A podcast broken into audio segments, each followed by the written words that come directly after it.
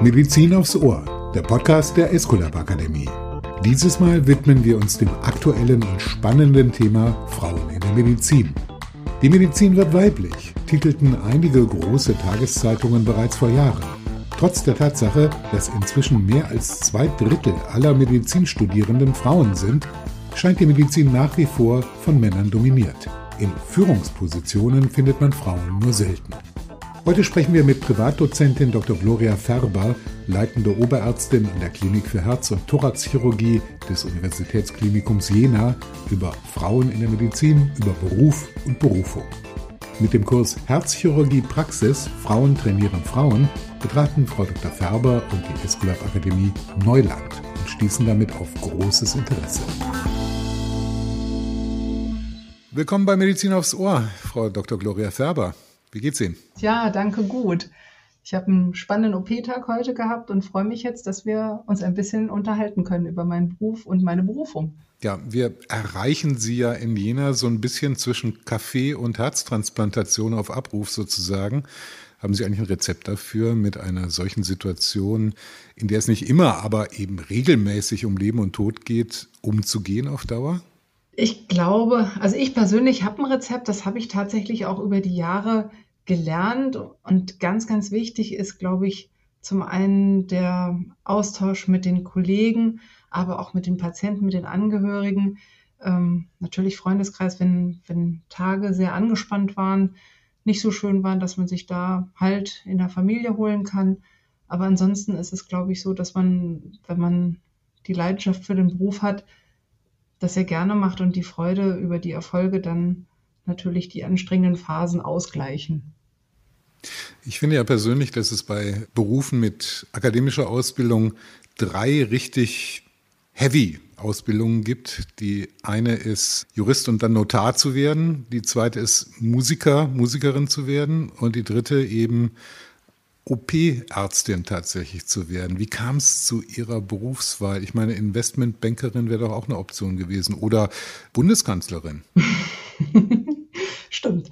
Ähm, nee, tatsächlich wollte ich schon immer Ärztin werden, schon von klein auf. Ehrlich gesagt weiß ich auch gar nicht so richtig, woher das kommt, ähm, weil ich in der Familie keine Mediziner habe. Aber die Leidenschaft für die Medizin war schon von klein auf da. Und dann habe ich mich natürlich fürs Medizinstudium entschieden und war auch schon da immer so ein bisschen auch naturwissenschaftlich interessiert, aber letztendlich ist es dann das Medizinstudium und nicht die Biochemie geworden. Und das Herz hat mich dann im Studium schon immer fasziniert. Und in die Richtung ging das dann auch. Und dann gab es die Auswahl, bleibt man eben konservativ kardiologisch oder geht man ins operative Fach rein? Ich hatte eigentlich für mich auch erstmal die konservative Schiene überlegt und war dann aber im Studium natürlich auch in verschiedenen Praktika im OP und habe gemerkt, nein, ich gehöre in den OP, dieses tatsächlich manuelle Reparieren, Eingreifen, Patienten heilen, schnell auch Erfolge erzielen durch die akute Tätigkeit, ähm, das, das hat mir sehr gut gefallen und das war dann auch der richtige Ort, wo ich, wo ich mich hin entwickeln wollte und habe. Wir haben uns zwei Themen vorgenommen für heute. Ähm, das eine haben wir jetzt schon angedeutet, da kehren wir auch später wieder hin zurück, die Herzchirurgie. Was das bedeutet für Sie, aber auch ein bisschen Blick in die Zukunft. Das zweite Thema ist Frauen in der Medizin. Besonders natürlich in Spitzenpositionen, darüber wollen wir auch sprechen. Haben Sie eigentlich Daten dazu, wie viele leitende Herzchirurginnen es in Deutschland gibt? Also tatsächlich gibt es momentan keine Chefärztin. Das finde ich persönlich ganz traurig und wir haben, ähm, wir haben ja einige Frauen bei uns sozusagen in der herzchirurgischen Community und hatten uns das mal zum Ziel gesetzt, eine Umfrage zu machen, um die Daten zu erheben, weil bisher war nicht viel bekannt, wie viele Frauen überhaupt in dem Segment tätig sind. Und wenn man alle betrachtet, sind es ungefähr 25 Prozent Frauen, die in der Herzchirurgie tätig sind. Und je höher man dann die Karriereleiter hinaufschaut, umso weniger werden es. Und ich glaube, tatsächlich sind es ganz genau weiß ich es nicht, aber ich würde mal sagen, vielleicht 19 Frauen, die in Leitungspositionen sind, sprich leitende, geschäftsführende Oberärztin. Und das ist sehr, sehr wenig. Also eine richtige Männerdomäne würde in der Politik oder in großen Unternehmen heutzutage nicht mehr funktionieren, ne? Nee, denke ich nicht. Aber ähm, gute Nachricht, es werden mehr und mehr Frauen und ähm, das ist eine ganz tolle Entwicklung. Freut mich sehr. Sie haben kürzlich im Programmangebot der Esculap Akademie was ganz Neues gemacht. In Berlin einen Kurs angeboten, Herzchirurgische Praxis, Frauen trainieren Frauen. Wie war das? Das war super. Also ich glaube, das hatte genau den Effekt, dass Frau sieht, sie ist nicht allein. Und dass es ganz, ganz viele gibt und es gibt ganz viele tolle Frauen, die jetzt ihre operative Karriere anfangen. Ähm, dieser Kurs war auch speziell darauf ausgerichtet, Kolleginnen vor dem Facharzt oder kurz nach dem Facharzt da ähm, zu integrieren und zu trainieren. Und ähm, das wurde sehr gut aufgenommen und ich glaube, das hat so ein bisschen auch das Eis gebrochen, weil man sich dann anfängt zu vernetzen. Man sieht, überall in Deutschland verteilt gibt es Frauen, die diesen Weg gehen und die den Weg auch erfolgreich gehen. Und ich bin gespannt und, und freue mich da auf ein ganz tolles Netzwerk, was da hoffentlich sich weiterentwickelt und daraus entsteht. War das so richtig anders, also fundamental anders als bei einem gemischten Publikum? Tatsächlich ja. Also ich mache auch Facharztkurse in, in dem gemischten Setting, das war ja bisher immer Standard. Und die Frauen rücken da ganz gerne mal in den Hintergrund. Die lassen die Männer erstmal machen, sind ein bisschen Forscher, treten eher an den in Anführungsstrichen OP-Tisch ran und die Frauen sind mehr in der Beobachterrolle. Und die Situation war ja jetzt dann in dem Setting nicht möglich. Natürlich gibt es mutigere Ärztinnen und weniger mutige, aber wir hatten das so kombiniert mit so einem Soft-Skill-Training und da war schnell das Eis gebrochen. Und was mir von außen erzählt wurde, also von den äh, Organisatorinnen, die da mit dabei waren, dass es ein sehr, sehr harmonisches Miteinander war. Ich glaube, das ist ähm, vielleicht noch mal ein bisschen was Besonderes, wenn so eine rein weibliche Gruppe zusammen Frau Dr. Färber, ich habe sogar eine Beweisführung dafür, was Sie gerade gesagt haben, nämlich einen Feedbackbogen, den, der liegt jetzt hier vor mir auf dem Tisch. Und ähm, da darf ich ein paar Sachen draus zitieren, sehr gute praktische Anleitungen, Tipps und Tricks zu praktischen Teilen, tolles, motiviertes Team, Praxisübungen waren super, kleine Gruppe Austausch mit, mit den anderen Teilnehmern, sehr viel Zeit für praktische Übungen, Austausch zwischen verschiedenen Herzzentren und Kolleginnen, hatten Sie schon angesprochen, Betreuung bei der praktischen Übung, Coaching-Teile. Und was ich dann ganz besonders finde persönlich, herzlichen Dank für Ihr Engagement. Ähm, und äh, zu Ihnen persönlich Coolness, Geduld, Organisation, Inspiration, Ruhe, Expertise, Perfektion, Vorbild, Klasse. Nun ist es ja so, wir arbeiten im Podcast Medizin aufs Ohr ohne Bild, könnten ihr momentanes Erröten bei so viel Lob also gar nicht sehen. Aber dieses Feedback zeigt doch, Sie sind auf dem komplett richtigen Weg da. Ähm, haben Sie schon Folgeangebote in Planung? Also ich muss erstmal ein, ein ganz großes Dankeschön sagen. Ich habe ein sozusagen ein Rundumgrinsen und freue mich natürlich riesig. Äh, das ist echt toll. Und Natürlich ging das nicht alleine. Da hatte ich ganz, ganz viele Kolleginnen, die den Kurs mitgestaltet haben und das, also den, das Lob und den Dank kann ich da auch nur zurückgeben. Und wir möchten das auf jeden Fall weitermachen, weil es war so eine große Freude und ich glaube, das wird auch eine Zukunft haben. In welcher Frequenz, das kann ich jetzt noch nicht sagen, weil die Eindrücke ganz frisch sind und natürlich braucht es dann auch Sponsoring, Unterstützung und dieses und jenes, aber ganz großes Ziel, dass wir das weitermachen. Und sozusagen der nächste Halt ist eigentlich im Rahmen unserer Jahrestagung von der Deutschen Gesellschaft unser sogenanntes Ladies Lunch. Das wird dann wahrscheinlich schon eine Perspektive aufzeichnen können, wie es bei uns im OP-Kurs weitergeht zumindest. Ich glaube, das sind echt spannende Perspektiven, die Sie da aufmachen. Und da bin ich sehr, sehr gespannt, wie es weitergeht. Und vielleicht können wir uns irgendwann mal wieder verabreden, obwohl das schwer ist, sich mit Ihnen zu verabreden aufgrund des Berufs, um da eine Folge, Podcast-Folge zu machen nochmal. Kehren wir an der Stelle, wir werden bestimmt nochmal über die Frauen der Medizin abschließend sprechen, ähm, aber zur Herzchirurgie zurück. Sie haben sich habilitiert über minimalinvasive Operationstechniken am Herzen.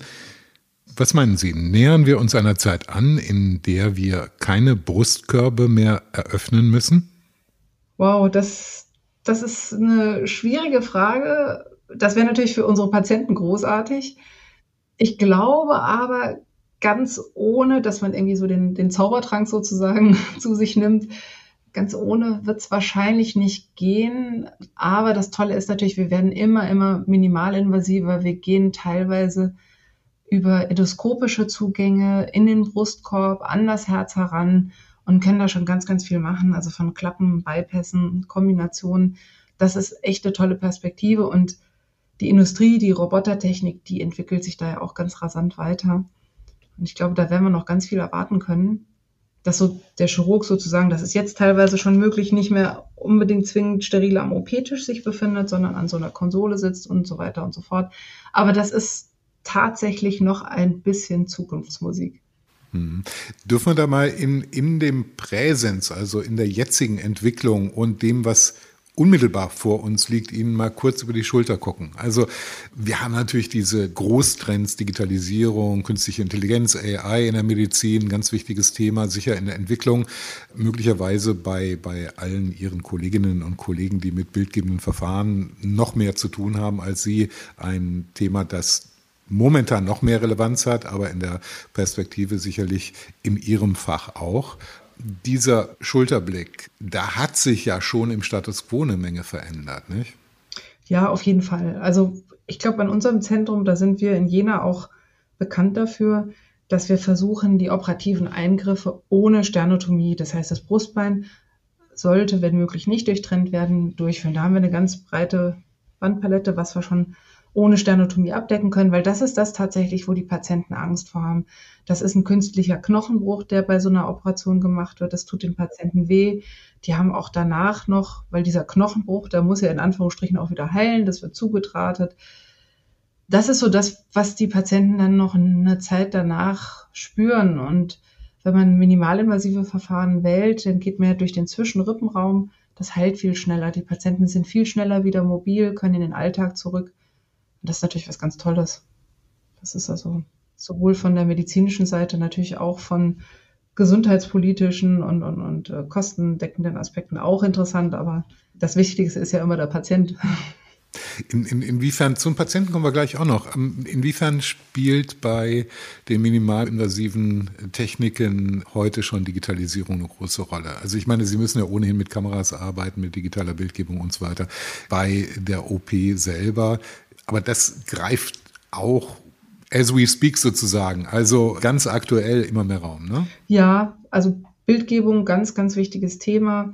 Natürlich, wenn man so limitierte Zugänge hat, Instrumente da durchgebracht werden, ist das Videoskop, also das optische, dass der Operateur eine gute dreidimensionale ähm, Online-Darstellung hat und da natürlich auch präzise operieren kann, ganz, ganz wichtig. Und ich glaube, da wird auch viel noch kommen, dass man nicht auf den Monitor guckt, sondern spezielle Brillen hat und was dann teilweise schon bei Virtual Reality und so alles möglich ist, das wird irgendwann auch Einzug in den OP halten. Aber so weit sind wir natürlich noch nicht. Momentan ist es noch ganz klassisch mit einem Endoskop und einem Bildschirm und da schauen wir dann drüber und operieren über kleine Zugänge. Also die klassischen, ruhigen, bedächtigen und zielstrebigen Hände braucht die Chirurgin heute schon noch, ne? Ja, natürlich. Immer cool bleiben. Immer cool bleiben. Das ist, das ist so das, das, das ganz große Rezept, ne? Auch im Angesicht natürlich von, von sicherlich regelhaft dramatischen Verläufen, ne? Ja, das ist, das gehört dazu. Also es ist natürlich, ich sag mal so, der Circle of Life, der, oder die, leider auch negativen Erfahrungen, Patienten, die zu spät kommen oder so schwer krank sind, wo man dann tatsächlich in ein Palliativkonzept reingeht. Das ist natürlich was, was uns auch im Alltag immer wieder begegnet.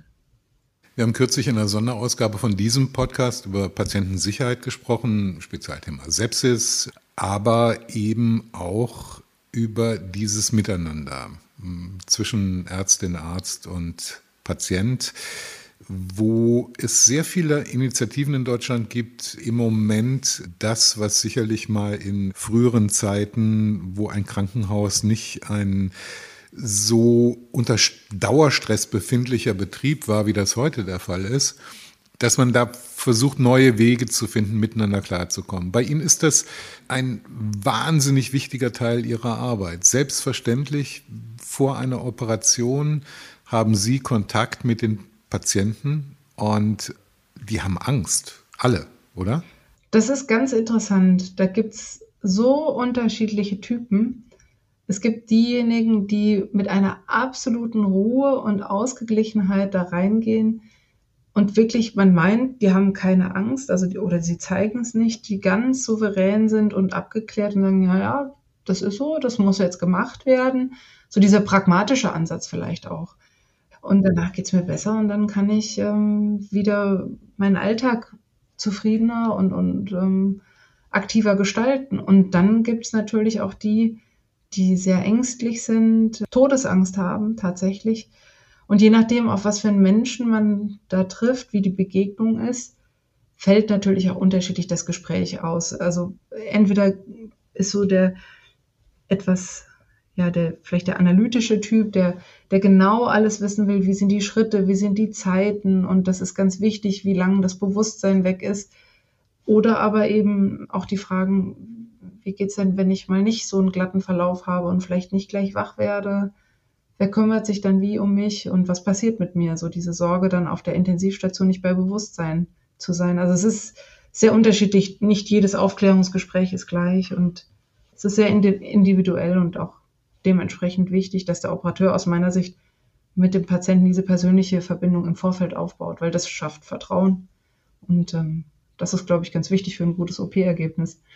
Genau, da kann man den Patienten natürlich nicht außen vor lassen. Sie haben da eine gewisse Verwandtschaft mit einer Pfarrerin, glaube ich. Ne? Also die auf der einen Seite da Ruhe ausstrahlen muss, Trost spenden muss, aber das nicht sehr nah an sich rankommen lassen darf, denn ansonsten wird einfach die Last zu groß, oder? Also den Vergleich finde ich großartig, den habe ich jetzt tatsächlich so noch nie gehört, aber wenn ich darüber nachdenke, das, da gibt es garantiert Analogien, ja, wahrscheinlich. Das, das stimmt.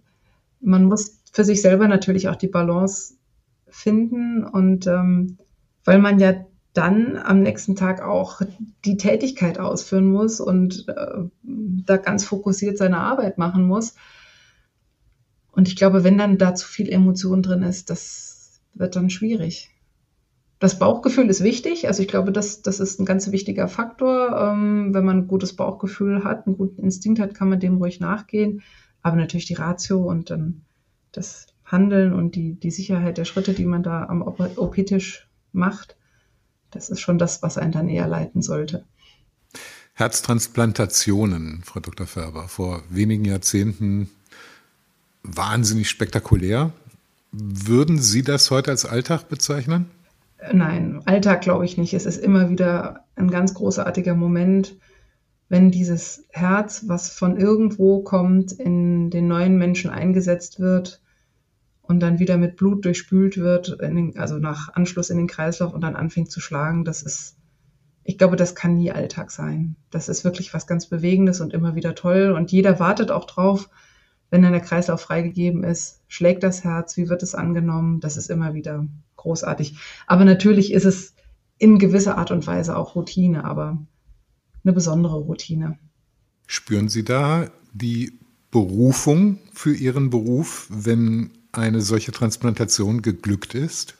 Ja, also das ist, das ist wirklich mit einer der bewegendsten Momente und zumal man die Patienten auch meistens sehr gut kennt, weil die lange auf der Warteliste sind. Es gibt immer wieder Auf und Abs und Probleme und dann geht's mal schlechter und mal besser.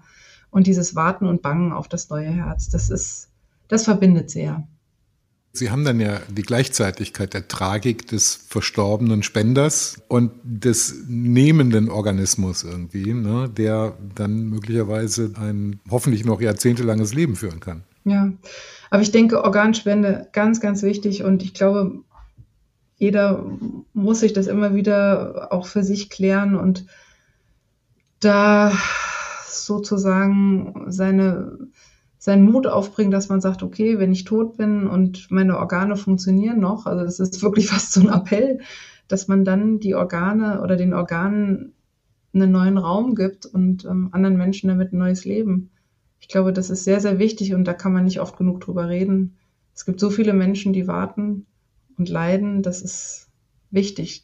Was würden Sie als so Ihre persönlichen, fachlichen Ziele betrachten oder unserem Publikum sagen, was wäre für Sie so eine Herausforderung, der Sie sich gerne mal stellen würden in der weiteren Entwicklung? Also ich glaube, wenn wir jetzt bei dem operativen Geschäft bleiben, tatsächlich die weitere Technisierung, die weitere Entwicklung von Operationen, wie Sie gesagt haben, mein, eines meiner Steckenpferde ist tatsächlich das minimalinvasive Operieren und da noch viele, viele Schritte weitergehen mit hin zu Roboter, künstlicher Intelligenz etc. Da sind ja keine Grenzen gesetzt, wenn man mal wirklich ganz frei in die Zukunft träumt. Das ist so eines der Ziele, da würde ich gerne weiter mitmachen und dranbleiben und äh, die Entwicklung mit voranbringen. Natürlich die persönliche Karriere, wenn man das so sagen darf, oder glaube, man kann das so sagen. Ich fände super, wenn es eine, eine Chefärztin in Deutschland gäbe. Und ähm, Sie hätten auch nichts dagegen, wenn das äh, Frau Dr. Färber wäre, nehme ich mal an. Ne? Ja. Also, Natürlich. Also, ich fände es auch ehrlich gesagt ganz toll, wenn es nicht nur eine gäbe. richtig, richtig. Nein, ich, ich finde, ich finde diese vornehme Zurückhaltung, das ist so was Deutsches. Im angelsächsischen Raum würden Sie natürlich eine spontane Antwort bekommen. Ja klar, will ich Chefärztin werden. Ja, ja logisch. Ja, ich finde das immer so so gedrechselt, dass man, dass man da um heißen Brei drum redet häufig in Deutschland. Und ich finde das natürlich bei entsprechenden Leistungen eine Selbstverständlichkeit, dass man solche Ziele formuliert. Ja, ich glaube, das, das kann man sich ja auf jeden Fall mal zum Ziel setzen. Dann sind wir wieder beim Eingangsthema nochmal noch mal abschließend. Also Sie wünschen sich, dass es nicht bei einer Chefärztin bleibt, sondern ich meine, das Normalste von der Welt wäre aus meiner Sicht halbe halbe.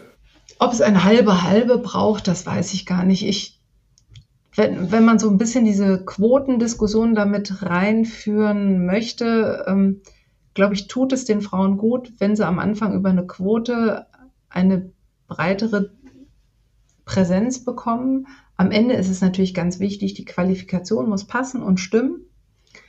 Und ich bin auch fest davon überzeugt, dass es diese Mischung, also dass sowohl Männer und Frauen zusammenarbeiten, weil da sind, die, die Mischung ist wichtig, weil ich glaube, unterschiedliche Charaktere, Grundzüge ähm, unterstützen und verstärken sich da gegenseitig positiv. Und wenn man sagt, nur Frauen, nur Männer, das ist, ist immer schwierig. Ich glaube, am Ende, wenn es ausgewogen zu etablieren ist, dann ist das toll. 50-50 muss es nicht zwingend sein. Aber ich denke, irgendwie, wenn man sich auf die Studierenden konzentriert, es sind ja doch tatsächlich fast ausschließlich Frauen. Wer weiß, was dann so in 20 Jahren ist. Vielleicht müssen wir dann über Männerquoten reden oder äh, Männerunterstützungsprogramme. Das wird spannend, was die Zukunft da bringt. Ich glaube, da sind wir noch ein Momentchen von entfernt, ja. aber äh, mag sein, dass es so kommt.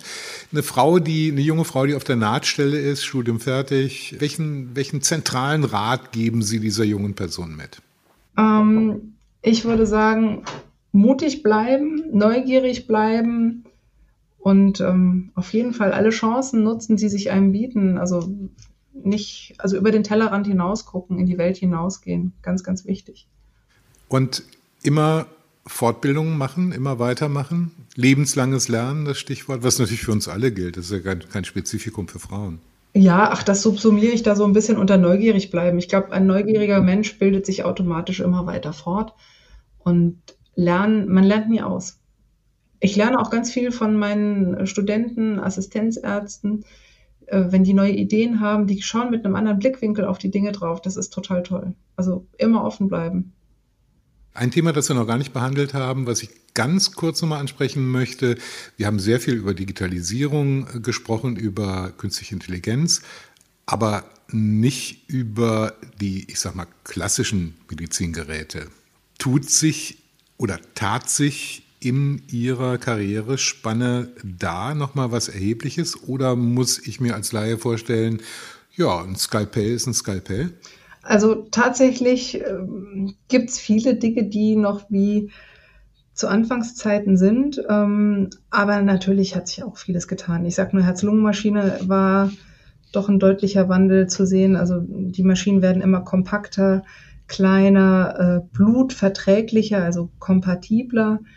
Dann großer Themenbereich Herzunterstützungssysteme, Kunstherze, Herzen immer liebevoll genannt. Da hat sich auch ganz, ganz viel entwickelt von großen Apparaten, die der Patient neben sich am Bett stehen hatte und damit gar nicht mobil sein konnte, bis hin zu fast voll, in, voll implantierbaren Systemen. Mittlerweile gibt es sogar auch schon voll implantierbare Systeme. Also das sind, das sind schon tatsächlich echte Meilensteine. Und da ist auch noch nicht das Ende der Fahnenstange erreicht. Da wird sich auch noch viel tun. Also die Herzchirurgie wird sich nach wie vor weiterentwickeln. Ganz wichtig auch, glaube ich, so in meiner bisherigen Karriere, die Entwicklung hin zu interventionellen Klappenprozeduren, also die Katheterklappen, dass man, was wir ja vorher so ein bisschen hatten, dass man den Patienten gar nicht mehr den Brustkorb überhaupt eröffnet, sondern über die natürlichen Gefäßwege die Katheterklappen ins Herz einsetzt. Ganz große, tolle Entwicklung. Also bin gespannt, was da die Zukunft noch bringt. Und ich habe jetzt letztens erst gelesen, dass, ähm, also ich glaube gestern war es tatsächlich, dass erstmalig erfolgreich eine Schweineniere in einen Menschen implantiert wurde. Und das ist natürlich auch ein ganz großes ja. Gebiet, die eine Ressource schafft, die wir noch gar nicht erfassen können. Frau Dr. Färber, zum Schluss von Medizin aufs Ohr gibt es eine kleine Tradition, die werde ich Ihnen auch nicht ersparen und es geht um was Humoristisches. Denn wir fragen alle unsere Gesprächspartnerinnen und Gesprächspartner nach einem Witz aus der eigenen Disziplin oder eine Anekdote einer kleinen Episode, die lustig war, die man selbst erlebt hat. Bin mal gespannt, was Sie haben. 2011, glaube ich, das war ein fürchterlicher Winter, es war ganz viel Schnee und mein Auto war eingeschneit, also es war es war nicht machbar, irgendwie in die Klinik zu kommen und wie gesagt, die Live-OP stand an. Und ähm, ich habe aus lauter Verzweiflung Taxizentrale, Straßenbahn, also es ging gar nichts. Die Stadt war lahmgelegt, es war Land unter.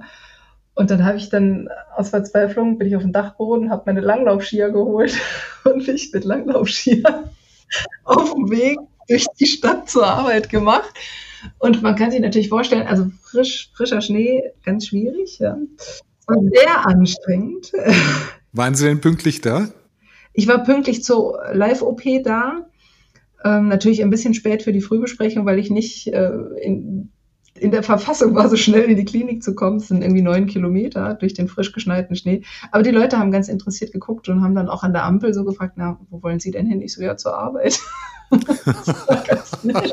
also ich würde mal, ich würde mal sagen, äh, mehr Engagement geht nicht. Nee, mehr geht nicht. Das war super. Ich hatte dann auch viele Nachahmungstäter, also die dann die nächsten Tage auch die Skier ausgepackt hatten. Dann war es mittlerweile gespurt und ging ein bisschen einfacher die Innenstadt von Jena als Loipe. Großartig. War super. Ja. Frau Dr. Färber, vielen herzlichen Dank für das sehr interessante Gespräch. Einsichten, Aussichten, sowohl im OP wie auch eine Perspektive für Frauen in der Disziplin. Ich fand das sehr erhellend, sehr spannend. Ich auch. Vielen, vielen Dank. Und ähm, vielleicht gibt es tatsächlich eine Fortsetzung. Das fände ich toll. Das war Medizin aufs Ohr der Podcast der Esculap Akademie. Dieses Mal mit Dr. Gloria Färber, leitende Oberärztin an der Klinik für Herz- und Thoraxchirurgie des Universitätsklinikums Jena. Welche Gesprächspartner sollten wir unbedingt bei Medizin aufs Ohr begrüßen? Haben Sie Anregungen? Wir freuen uns über Ihr Feedback. Schreiben Sie uns podcast at esculap-akademie.de